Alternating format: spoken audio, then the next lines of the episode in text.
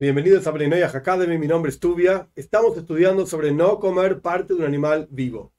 Hasta ahora todos los ejemplos que dimos fue que la persona arranca, corta o lo que sea y suena cruel. Que la persona está sacando una parte de un animal vivo y mientras el animal está vivo se lo está comiendo y qué sé yo, qué sé cuánto. Pero la misma prohibición se aplica si aquí no hay crueldad. ¿Cómo funcionaría esto? Por ejemplo, el animal se lastimó solo y se le salió una pata, una pierna. O otro animal lo atacó y se pelearon uno con el otro, qué sé yo, y quedó una pata del animal ahí tirada. Porque se golpearon entre, se pelearon entre animales. Y va la persona y quiere comer esa pata de ese animal, mientras el animal que le cortaron la pata todavía está vivo. Es decir, de vuelta, la persona no hizo nada, apareció una pata de un animal y el animal ahí sangrando, moribundo. Está prohibido comer esa ese miembro, yo dije pata por tomar un ejemplo nomás, ese miembro está prohibido comerlo a pesar de que la persona no lo cortó, no lo sacó, no importa. La, la idea es exactamente la misma.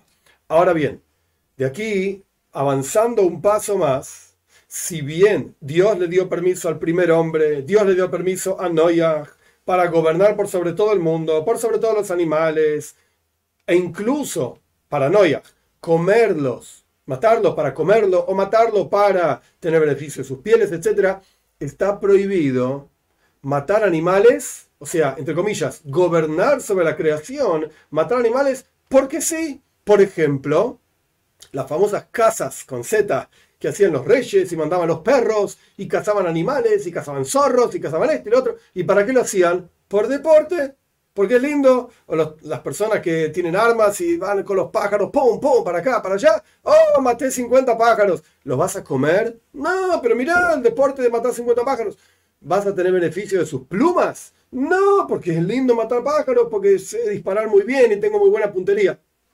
Esto para la Torah está prohibido porque una persona está destruyendo el mundo de Dios, está causando sufrimiento a los animales, como dijimos anteriormente, que en hebreo se llama Tsar Balehaim, está prohibido causarle sufrimiento a los animales.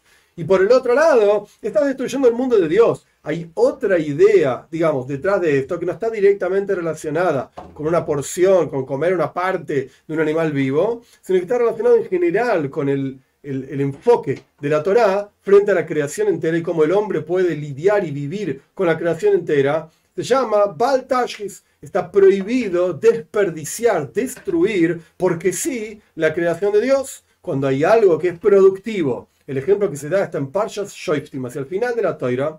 La Torah habla de que cuando uno, el pueblo de Israel, sitie ponga un sitio alrededor de una ciudad para conquistar esa ciudad en la tierra de Israel. No se, no se olviden que era la tierra de Canaán, que el pueblo de Israel entra para transformar la tierra de Canaán en la tierra de Israel. Iban a sitiar una ciudad para, para conquistar esa ciudad. Está prohibido destruir los árboles frutales.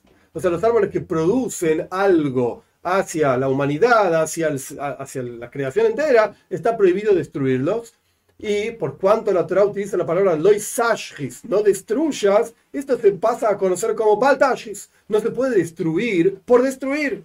No se puede desperdiciar por desperdiciar. Hay lugares del mundo en donde, por ejemplo, hay muchísima comida y los restaurantes terminan tirando kilos y kilos de comida porque pasó tanto tiempo, porque las reglas y porque esto y lo otro, y es comida que muchísima gente podría beneficiarse. No estoy diciendo que todos los restaurantes tengan que juntar comida para mandar a los chicos con hambre en Somalia. Esto parece demasiado complicado.